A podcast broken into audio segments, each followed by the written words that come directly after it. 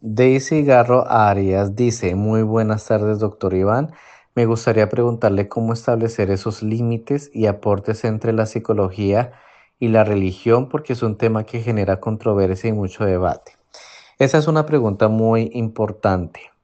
Hay que recordar que la psicología es una ciencia y como ciencia pues también sigue el método científico y sigue pues toda la rigurosidad de la ciencia.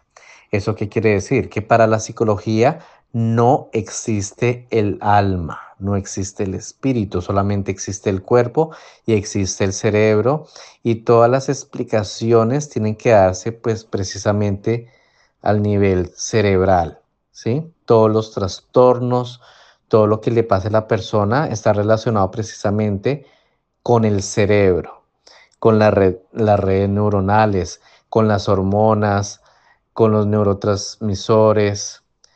Eh, todo es, todo está relacionado con el cuerpo, con el cerebro. ¿sí? Las emociones, eh, digamos, es también algo químico. Entonces todo es corporal. ¿sí? No existe el alma y el espíritu para la psicología. Eso hay que entenderlo. ¿sí? Obviamente la religión estudia o trata de explicar las cosas desde lo trascendental, no desde lo científico. Entonces, claro, para la religión sí existe un alma, un espíritu, existe un más allá, existen esas otras cosas. Entonces, eh, claro, digamos que la psicología eh, aporta mucho a la religión para entender muchos de estos enigmas y viceversa. La religión aporta muchas cosas a la psicología para entender muchos enigmas. Por ejemplo, la, neurociencia, que es la que estudia más los procesos cerebrales o, o el del sistema nervioso, ha encontrado que la experiencia religiosa ocurre en partes específicas del cerebro, ¿sí? Se han hecho muchos, em, muchas pruebas, por ejemplo, con monjes budistas y con muchas personas de diferentes religiones y han encontrado que hay ciertas partes del cerebro donde se activan cuando hay una experiencia espiritual, ¿sí? Obviamente para los neurocientíficos, eh, sigue siendo interesante eso, ¿no? Es decir, ¿por qué ciertas partes del cerebro se iluminan cuando hay una experiencia, eh, digamos, religiosa, para, para ponerlo de esa manera?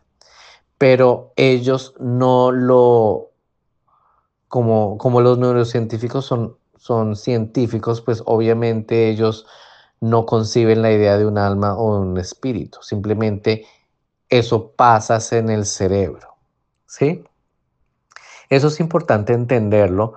¿Por qué? Porque hay muchas personas religiosas que estudian psicología, ¿sí? Y de pronto les puede provocar cierto controversias, ciertos temas, no todos, porque temas de la psicología que no son controversiales, pero hay ciertos temas, por ejemplo, de, las, de ciertas enfermedades como la esquizofrenia, ¿sí? Que la esquizofrenia, según la psicología y la neurociencia, está relacionada con, con muchas, eh, mm, digamos que, eh, partes del cerebro que no están funcionando bien o químicos del cerebro, ¿sí? Pero obviamente para la religión tiene otras explicaciones mucho más trascendentales. Entonces, no todos los temas de la psicología son controversiales desde el punto de vista de la religión y viceversa. Entonces, sí es importante que las personas, que las personas religiosas que estudian psicología puedan ahondar en estos temas para aportar y lograr reconciliar ambas. Decir, bueno, en este punto, tanto la psicología como la religión, digamos, que eh, pueden encontrarse, pueden lograr acuerdos, a consensos, ¿sí? Hay otros psicólogos que no son religiosos. Entonces, eh, es muy importante esa pregunta para entender que la gran responsabilidad que tiene una persona religiosa estudiando psicología porque va a ayudar precisamente a conectar ambas, ¿sí? Para poder esclarecer esos temas tan fundamentales que han sido tan debatibles, tan enigmáticos para todos, tanto para los científicos como para las personas de fe.